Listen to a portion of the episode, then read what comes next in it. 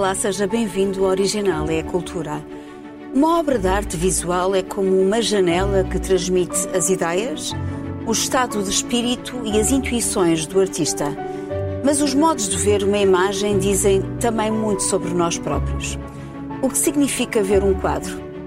O que o artista viu e o que é que nós vemos? O que revela das nossas experiências e da nossa visão do mundo. Comigo estão Dulce Maria Cardoso, Rui Vieira Neri e em casa, Carlos Filhais. Vamos ver um excerto da série Modos de Ver, transmitida pela BBC em 1972, criada pelo crítico de arte e escritor John Berger e pelo produtor Mike Deep. How often do you consciously notice the music played over paintings on television? Yet music and rhythm change the significance of a picture. Here's a painting by Caravaggio.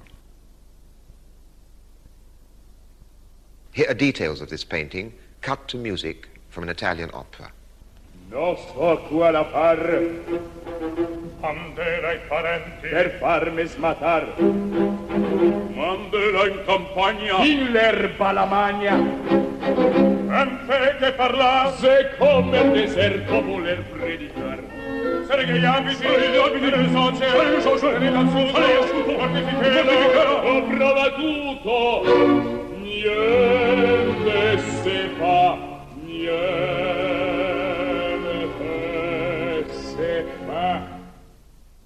now cut to a religious chorale.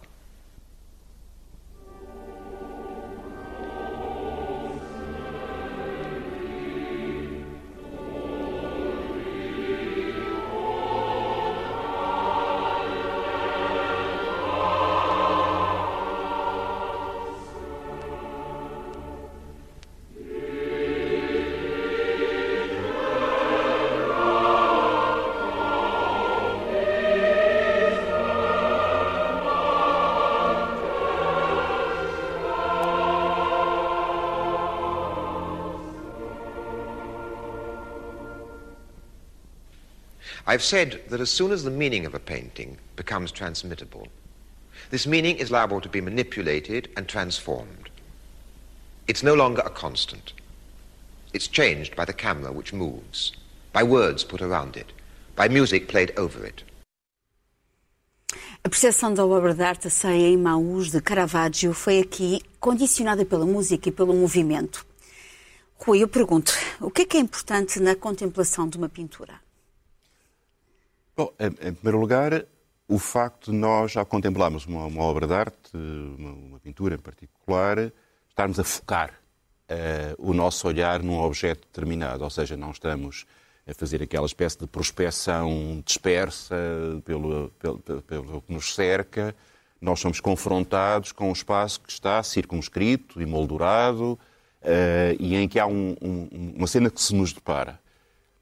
E e nós temos simultaneamente duas reações. Uma que é a identificação racional daquilo que estamos a ver, sobretudo se for uma coisa figurativa, e a percepção emocional, o impacto que, ela, que aquela imagem tem sobre os nossos sentidos. As duas coisas estão, estão associadas.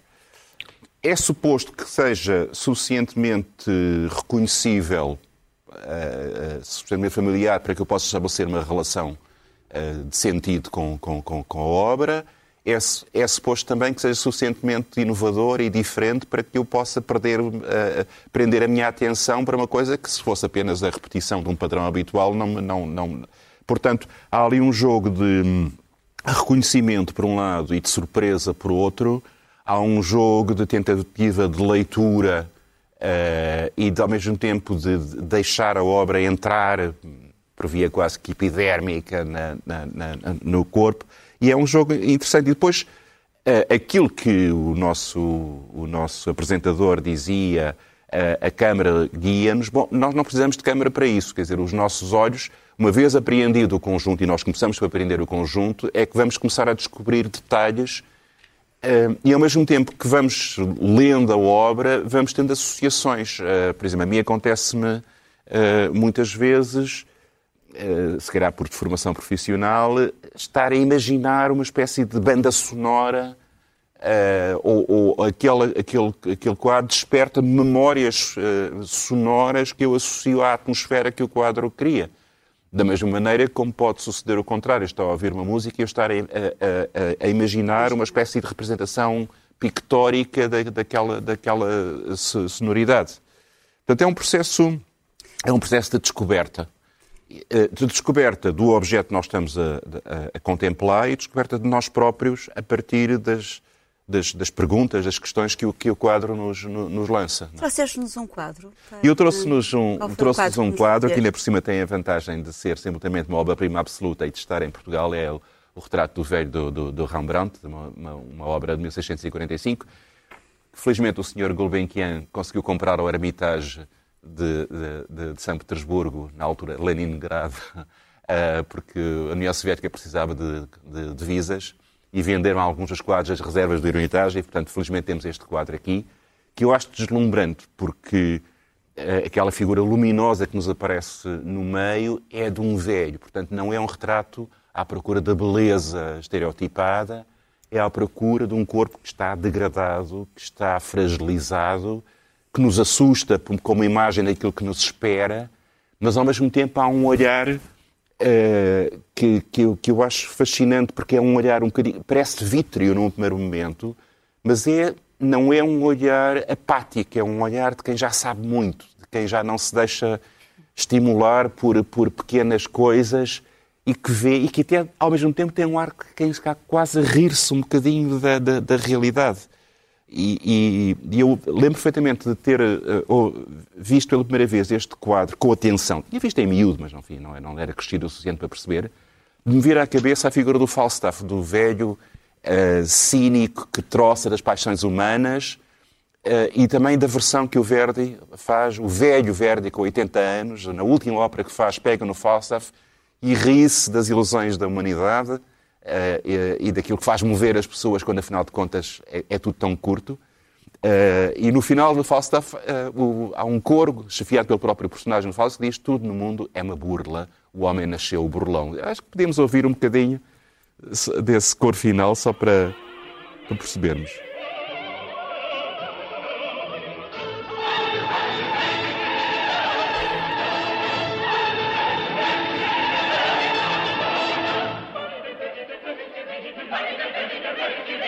Eu imagino o turbilhão dos acontecimentos a passar na memória deste velho e a distanciação ao mesmo tempo que há, que há em relação a esta história. Tu vês este retrato do velho da mesma maneira? não, por acaso não é muito engraçado. Eu vejo uma, eu não vejo, ou seja, o que me chama a atenção é, é só é só é iluminado a cara e as mãos, ou seja, o resto está todo a desaparecer, é como se a morte, ou seja, a não existência já o estivesse a puxar Uh, portanto, chama-me isso mais a atenção. E o, e o olhar, uh, para mim, já é um olhar desligado, curiosamente. É um olhar. Uh, ausente? Não é ausente, ou seja, é um, um olhar de quem já não está interessado no que está a ver. E, portanto, se calhar faz parte de uma ideia de velhice, que já, especialmente naquela, naquela época em que ser velho era, era realmente ser velho. e, portanto, vejo isso, vejo diferente. Mas é, é, muito engraçado, é porque uma, uma obra de, de, de artística, não é? de criação humana, tem, é quase um ato de investigação, porque nós estamos constantemente a tentar perceber o que é que lá está, não é? E, e como, como, é como é que foi feito o processo. Uh, e, e, é muito complicado nós olharmos para uma coisa despojando-nos desta, desta linguagem pré-existente acerca de, de, de, uma obra. E, de alguma maneira, eu procuro sempre o olhar selvagem. Eu sei que o conhecimento aumenta prazer hum. porque permite o diálogo, não é? Só que não há olhar selvagem em estado puro, não é? Exatamente, mas eu... Levas sempre a bagagem é, é, atrás, não é? Há sempre uma convenção, é, há é. sempre uma... Perante a natureza há, portanto, lá está, isto é uma coisa das obras humanas, porque perante, quando vemos uma paisagem urbana nós não investigamos nós não pensamos o propósito. É um olhar virgem? É um... na, na, na, criação humana nós estamos muito mais interessados sempre a, a tentar investigar o outro e, e, como o Rui disse bem, e nós próprios, e depois o propósito, não é? É como se tu tivesse de ter um propósito. Nós realmente somos bastante viciados no tal propósito. O Rembrandt também foi uma inspiração para o livro da Agostina Bessa Luís, não é? A Ronda da Noite, é verdade. o quadro. E há aqui uma ligação entre literatura um, e, a, e, a, pintura, não é? Da exploração. É, e há muitos casos de compositores, sobretudo no século XIX, o romantismo explorou muito esta ligação entre a música e as outras artes. E há muitas, uh, estou a lembrar-me os quadros uma exposição do Mussorgsky, por exemplo, há muitas obras de música que são explicitamente, expressamente tentativas de tradução do, do, do, que, do que aquele estímulo de uma imagem determinada provocou, tentando ir mais longe, tentando completar aquilo que a imagem dá, não é? Carlos, olá. Olá. uh, também estamos a, a, trouxeste-nos um quadro também. Vamos passar para. Sim, mas Ramblan. Ramblan evoca-me a viagem que Isso. fiz a, a, São Petersburgo, a Hermitage, e de facto é um espanto a quantidade de Ramblans que eles lá têm. Uh, e também, com certeza, a Amsterdão, a Ronda da Noite, claro. no Risco Museum. E, e, um outro quadro de Ramblan que eu gosto muito, que está em Haia, na Maurício Zuz, a casa de Maurício, que era a, a lição de anatomia. Isso. Que fixa o momento em que está um, um médico a, a, fazer uma lição uh, perante um cadáver. É. E, de facto, é, é, um dos grandes autores do, do século XVII, o século de ouro, o século de ouro holandês. Mas a Acho minha sugestão era o seguinte a razão porque estes, há todos estes Rembrandts em, em São Petersburgo é que a Catarina II comprou uma grande coleção, de onde, de onde veio também este. Sim. Eh, uma coisa que me impressionou foi que eh, no Hermitage estava muito perto alguns Leonardo da Vinci e Rembrandts. E há, de facto, no, no Chiaro Escuro, na, no, no contraste entre sombra e luz, bastante semelhantes, com certeza, o Leonardo da Vinci muito, muito antes, mas o Rembrandt é de algum modo herdeiro do, dessa técnica do, do, Leonardo da Vinci. Mas estavas mas a falar da lição então, da... Estavas a falar da lição da anatomia, mas agora também trouxeste-nos uma lição, mas foi de um filósofo, não foi?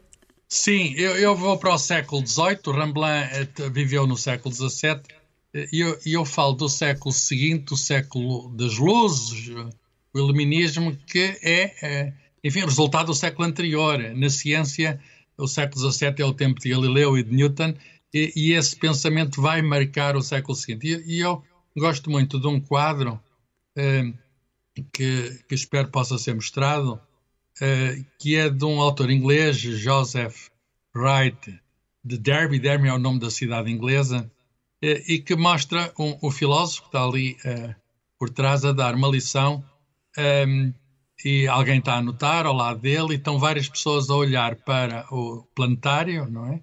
Uma representação do mundo, ou pelo menos do sistema solar, e algumas crianças. Aqui o que é notável neste quadro é a luz, o sol, que não se vê diretamente, é uh, substituído por uma vela.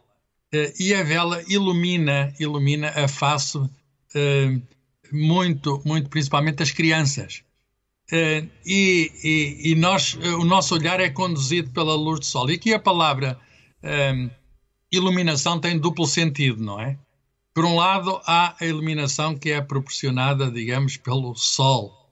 Por outro lado, há a iluminação que é proporcionada pela, pelo, pela lição do filósofo, o filósofo natural, o filósofo que explica o mundo. Então, o século XVIII, e este quadro mostra isto muito bem, é o século em que se pensa que o mundo é uma máquina que, que, se leva essa, a sério essa metáfora a partir da obra do Newton, que estava tudo organizado. E sobre o, o Newton, que é século XVII, embora vá morrer no início do século XVIII, ele morre em 1727, há um contemporâneo Newton, um, um poeta, falando na, na relação com a, com a, literatura, que faz um, um epitáfio uh, ao, ao, Newton, ao grande sábio inglês.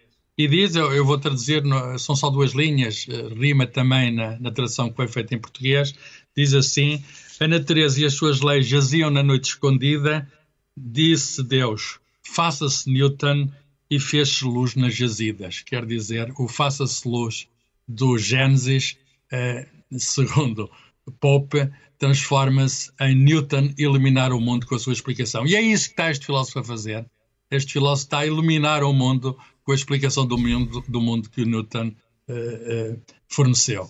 E, portanto, com certeza haveria de haver uma reação romântica a seguir, no início do século XIX, mas o mundo no século XVIII era assim, eh, digamos, podia-se explicar facilmente. Rui, o que é que te impressiona neste quadro que o, que o Carlos escolheu?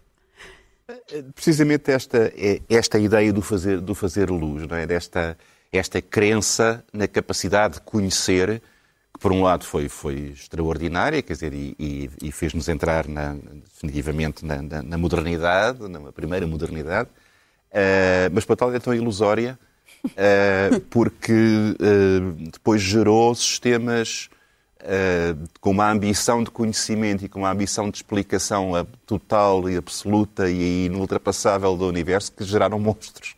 Uh, designadamente um certo cientifismo que depois no século XIX se, se desenvolveu, no, no mau sentido do termo, esta ideia de que uh, a espécie vai melhorar intrinsecamente com o, com o desenvolvimento do conhecimento científico que parece provado que não ter existido. Mas aqui não, aqui é esta crença de que o Carlos falava, esta crença na sabedoria, nesta luz que o, que o Goethe falava, não é? o momento da morte, luz, mais luz. Não é? é e ao mesmo tempo é comovente, eh, como o lado simultaneamente sábio e ingênuo. Também vês desta forma? Eu, eu realmente eu vejo eu, eu, eu estou sempre a ver coisas diferentes. Isso é bom. Isto... É bom, é bom ver coisas É bom, Dulce. Não, não, eu, é o poder da arte, o poder da arte é esse.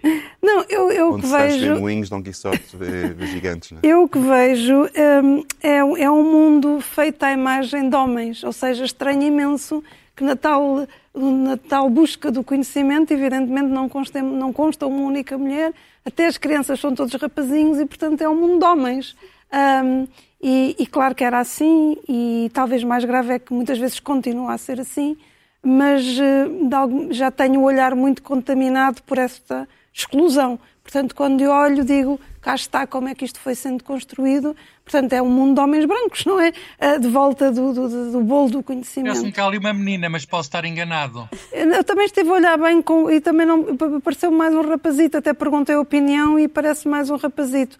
E o que faz sentido, mas, porque as mulheres mas, estavam. Mas poderia mas poderia ser uma menina. Sim, a, a, da esquerda também mas me pareceu. Mas por acaso, até neste período iluminista, até é um período em que há uma participação feminina maior. Sim, sim, sim, o romantismo depois é que é esmagador para, para o apagamento absoluto da, da, da, da mulher da vida pública. Pois. Só acrescentar que no Risco Museum que eu, que eu disse estão a substituir alguns quadros famosos dos séculos XVII, XVIII por obras femininas que não são nada conhecidas e, portanto, está a haver também um novo modo de ver sobre não, a arte. Eu nem, eu nem sequer Tem havido grandes sobre... exposições sobre artistas absolutamente uh, fabulosas, mas desconhecidas. Oh, oh, Carlos, mas note, eu não estou a criticar, o... nem estou a propor a substituição, muito menos o cancelamento. O que eu estou a dizer é que o meu olhar, uh, ou seja, quando vi, pensei nisso porque, porque já estou contaminada mas por... Mas trouxeste-nos uma mulher. Dulce, mas agora há muitas meninas a ver a lição do mundo. Agora há muitas meninas. Espero que sim. Elvira Fortunato acabou de ganhar o prémio Pessoa. Parabéns. É Parabéns, Elvira Fortunato. Uh, eu trouxe uma, uma mulher, sim, uh, mas não por, trouxe, também calha ser mulher, mas trouxe pelo talento. Eu trouxe a Maria João Vorme uh, numa exposição que ela fez em 1999 e na, na BDteca a exposição, uh, uh, o título da exposição era Como de, se de um manuscrito se tratasse e hum, a João, a Maria João Vorme, um, ela nasceu em 1966, por isso já não é jovem, mas também uh, não, é, não é velha. Para, para, para ela sempre trabalhou, ou quase sempre, a partir de textos.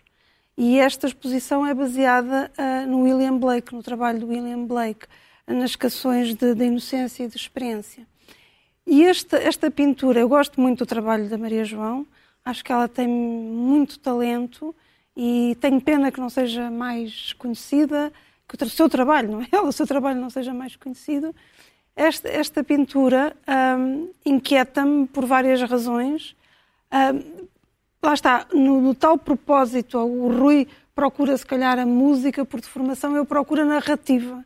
E portanto, aquela cadeira vazia sempre me inquietou, porque ainda por cima é uma cadeira que parece-me demasiado pequena para a mulher e demasiado grande para o rapaz. Também acho que é um rapazito. Por outro lado, a própria, o pátio, não é? Parece, um, o rapaz está a espreitar, parece que vê para algum lado, mas depois há uma árvore que nos puxa para, para baixo. Portanto, o, nosso, o meu olhar, pelo menos, fica numa altura indefinida. Não sei exatamente onde, onde aquilo está. Também não sei o que, o que é que está a ler. Deduzo que seja uma carta, uh, mais do que um livro, e durante algum tempo um, tentei imaginar uh, o, que é que, o que é que lia.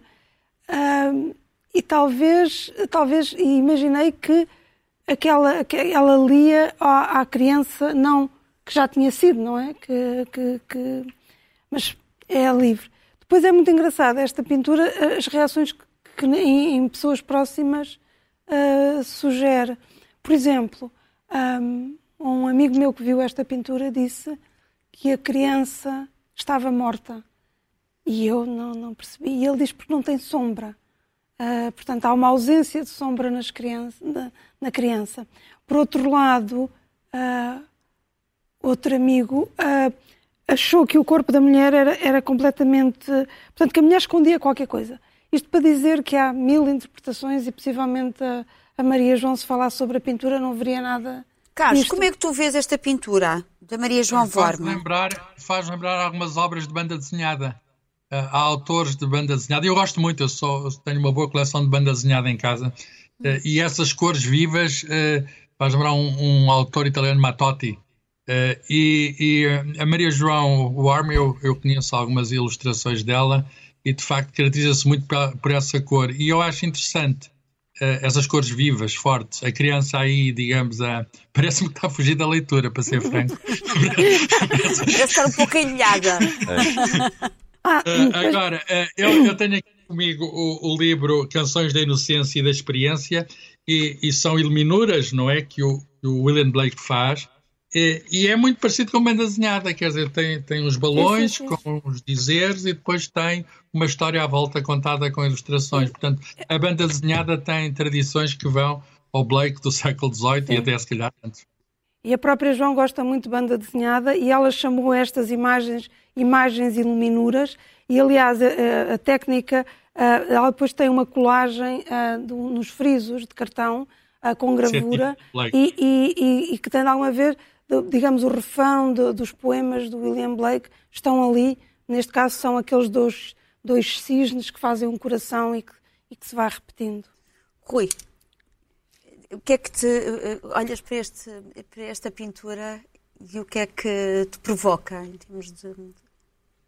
É difícil dizer. Eu não tenho a sensação de que a criança esteja morta. A, a, a sensação parece-me apoiada a um, a um, a um, a um muro e por isso daí não, não haver sombra, mas é um bocadinho sobre a incomunicabilidade de gerações. Não é? Quer dizer, uh, há um. Há um dá, dá, dá, a ideia de que há uma figura enfim, maternal ou enfim, adulta, uh, protetora, de que a criança está a tentar escapar.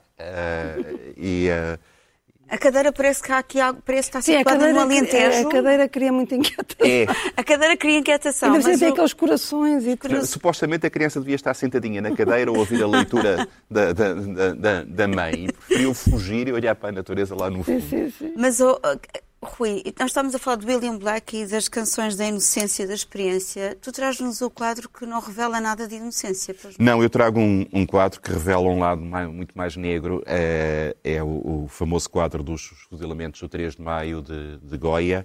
Em 1808, durante as invasões francesas em Espanha, houve um, uma insurreição em Madrid contra o invasor francês foi esmagada com uma enorme violência. Uh, os, os tropas, as tropas francesas fuzilaram todos os homens que encontraram com armas na mão. E o, e o, o, o Goya fazia este quadro absolutamente magnífico, com, com esta expressão simultaneamente de coragem, de entrega a uma causa e de horror que nós vemos naquele, naquele personagem com os braços abertos.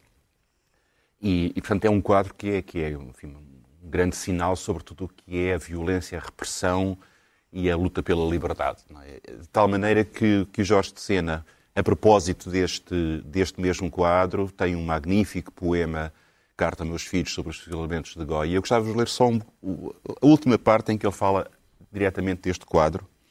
Ele diz: Estes fuzilamentos, este heroísmo, este horror, foi uma coisa entre mil, acontecida em Espanha há mais de um século e que, por violenta e injusta, ofendeu o coração de um pintor chamado Goya, que tinha um coração muito grande, cheio de fúria e de amor. Mas isto nada é, meus filhos. Apenas um episódio. Um episódio breve nesta cadeia de que sois um elo, ou não sereis, de ferro e de suor e sangue e algum sêmen, a caminho do mundo que vos sonho. Acreditai que nenhum mundo, que nada nem ninguém vale mais que uma vida ou a alegria de tê-la. E isto é o que mais importa, essa alegria. Acreditai que a dignidade em que hão de falar-vos tanto não é senão essa alegria que vem de estar-se vivo e sabendo que nenhuma vez alguém está menos vivo, ou sofre ou morre, para que um só de vós resista um pouco mais à morte que é de todos e virá. Que tudo isto sabereis serenamente, sem culpas a ninguém, sem terror, sem ambição e, sobretudo, sem desapego ou indiferença, ardentemente espero. Tanto sangue, tanta dor, tanta angústia, um dia, mesmo que o tédio de um mundo feliz os persiga, não hão de ser em vão. Confesso que muitas vezes, pensando no horror de tantos séculos de opressão e crueldade, hesito por momentos e uma amargura me submerge, inconsolável. Serão ou não em vão? Mas mesmo que o não sejam, quem ressuscita estes milhões, quem restitui não só a vida, mas tudo o que lhes foi tirado, nenhum juízo final, meus filhos, pode dar-lhes aquele instante que não viveram, aquele objeto que não fruíram aquele gesto de amor que fariam amanhã. E por isso, o mesmo mundo que criemos nos cumpre tê-lo com cuidado, como coisa que não é nossa, que nos é cedida para aguardarmos respeitosamente, em memória do sangue que nos corre nas veias, da nossa carne que foi outra, do amor que outros não amaram porque lhe roubaram. Acho que é uma coisa, uma leitura extraordinária né, deste, deste Depois disto, deste precisávamos de ficar um pouco em silêncio, não é? Ah, Carlos, como é que tu vês eh, este, esta pintura do Goya? Eh, aliás, ele fez uma série de, de chapas dos desastres de guerra, em que há um deles que é o Sono da Razão produz monstros. Isso. Isto leva-nos um pouco também àquele texto do Padre António Vieira, que é a guerra àquele monstro, não é? Ah, que é um texto absolutamente ah, apocalíptico. Ah, como é que tu vês este quadro, os fuzilamentos de, de 3 de maio, do Goya, é, um Carlos? retrato, é um retrato da violência. É, o, século, o século XIX inaugura-se aqui na Ibéria com as invasões francesas é, e ele foi é, praticamente testemunho ocular, não é que ele tenha estado exatamente no sítio dos fuzilamentos. O quadro foi feito muito depois, é, mas ele esteve no local dos fuzilamentos. É, e, portanto, é alguém que que viu, uh, embora não diretamente o drama, e quer plasmar o drama para que ele fique para a posteridade. E, e nós vimos, até pela pena de Jorge Sena, que o drama uh, continua vivo, que o drama continua entre nós. E nós hoje sabemos uh, que, enfim, que cenas como esta ainda existem. Nós ouvimos falar dos, enfim, da, da, das questões, como por exemplo agora atualmente na Birmania, etc. Portanto, não, a, a, violência continua no mundo e, e esta obra de arte uh, chama-nos de um modo muito, muito direto a, a atenção para o, o, o, drama que é, digamos, o, o assassinato a frio, que é o, o que está aqui retratado. E tu, Dulce, como é que tu vês este... Eu, é, assim, em termos, ou seja, a primeira coisa que me chama a atenção é que só, uh, o, o, digamos, uh, o homem que vai ser morto, não é? é? É o mais iluminado, é o que está de braços abertos numa atitude de, de, de grande coragem de, e, que, e que está a olhar em frente. Os outros, não, ninguém está a olhar em frente, portanto. Uh, há ali um. Há uns que aguardam o horror. Há um, há um enaltecer da vítima, não é? Da, da, e da coragem da vítima. Depois, uh, de alguma maneira, isto leva-me a outras considerações sobre um, a beleza da violência, que, é, que ou seja, como é que nós podemos, como é que, como é que fazemos este compromisso em tornar uma, um acontecimento brutal e violento, eh, torná-lo belo, porque há beleza quando se olha, há beleza. E, e, e, isto é. E depois a fotografia, mais tarde, então veio fazer eh, isto a, a, um, a um nível que, que já que às vezes me parece obsceno, porque uh, como, é que, como é que nós doseamos? Porque há imagens, de alguma maneira, que são, que são tão fora de. obscenas no, no sentido primário da, da, palavra, são tão fora de contexto uh, que nós não nos devíamos uh, deliciar com elas. E, e, portanto, também é o papel da testemunha, não é? No caso do Goya, não, porque ela pintou, penso eu, 4 ou 7 anos depois. Seis anos depois, de 1814. Pois, um, mas, portanto, no caso depois, de, mais tarde da fotografia, há muitas vezes também esta linha do o fotógrafo que está a fotografar não está a ajudar e, e não poderá estar, não é? Porque não, não está a fazer o seu trabalho e, e isto levanta problemas filosóficos muito interessantes de como uh, ver a, a, beleza na violência e como é que nós treinamos o olhar uh, para isso, para, porque se nós, ou seja, se nós sentíssemos profundamente o que é que aquilo retrata, nós não conseguiríamos ver tanta beleza na, na, na pintura. Carlos, tu traz-nos agora algo completamente diferente, não é? Não, Sim, avançando, avançando cronologicamente uh, entre, entre no século XX e, e é um quadro Picasso. famosíssimo, famosíssimo, de, inaugura uma era, um, uma nova expressão artística, o cubismo. O quadro é de Pablo Picasso, de 1907, intitula-se Les Demoiselles d'Avignon, As Meninas de Avignon, uh, está exposto no MoMA, no Museu de Arte Moderna de Nova York, e o que é que representa? Bem, representa um bordel. Uh, meninas aqui são prostitutas. Uh, D'Avignon não é, não é propriamente a cidade francesa, a cidade dos Papas, mas é a rua d'Avignon em, em Barcelona. E o, o, o, Pablo Picasso é de Málaga, mas, mas esteve em Barcelona e eventualmente era, conhecia bem este sítio uh, este, este prostíbulo. Da... Por razões então, puramente é que... artísticas, entendo. Exatamente. A, a, bem, o primeiro mas, título mas do quadro não é Bordel é Filosófico. Uh, Carlos, eu pergunto, o primeiro título deste quadro chamava-se. Sim. Diz um, lá, um Carlos. Dos, um dos expositores chamou-lhe Bordel Filosófico. Isso mesmo. Ora bem, o, o, a arte aqui é completamente diferente. Estilhaçou, estourou. Uh, uh, uh, digamos, há antecedentes para a arte abstrata, podemos encontrar no Cézanne, por exemplo, mas agora aqui desapareceu a perspectiva cada uma das meninas está virada para, para, para seu lado e a cara delas, por vezes, nem sequer está ligada muitas vezes ao corpo. Aliás, há uma influência aqui da arte oriental, da arte africana. Ele utiliza máscaras para cobrir, máscaras africanas, de cobrir o rosto de algumas meninas. Há uma, em, em primeiro plano, embaixo, alguma comida. Uh, e, e, há duas em, em, no centro, em, pro, em provocante. Uh, o que é que uma pessoa tira daqui? Eu acho que é o romper das convenções. Uh, ao bocado eu li aquele epitáfio do Newton. Houve um poeta que um, eh, olhou para este quadro um, um, e, e, pensou no Einstein. Porque uh, o Einstein é, é, contemporâneo do Picasso, não é? A teoria da relatividade de 1905, o quadro de 1907. Uh, e o, o Picasso estava informado sobre aquelas ideias do espaço-tempo, do, do, do um mundo a quatro dimensões. Então havia os problemas de representar a duas dimensões aquilo que teria quatro.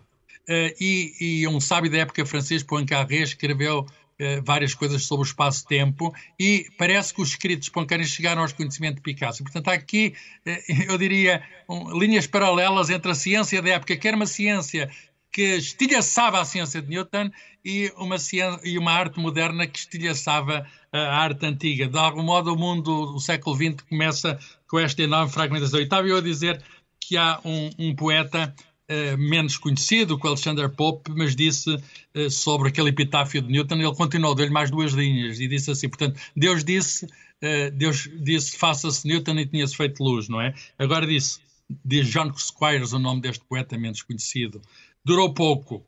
O diabo o Ivando, oh, disse: faça-se Einstein e restaura o status quo. Rui, desapareceu vês... a luz que estava lá no tempo anterior. Como é que tu vês este, este, este quadro? Consegue estabelecer aqui uma relação entre o cubismo e a música, por exemplo? Sim, completamente, porque ehm, exatamente em paralelo com o que está a acontecer na ciência e na, e na, e na pintura, como o Carlos falou, está a música a romper com a, com a organização tonal tradicional, da mesma maneira como nós estamos a, a quebrar com o figurativismo enfim, fotográfico, por assim dizer, na, na, nas artes visuais.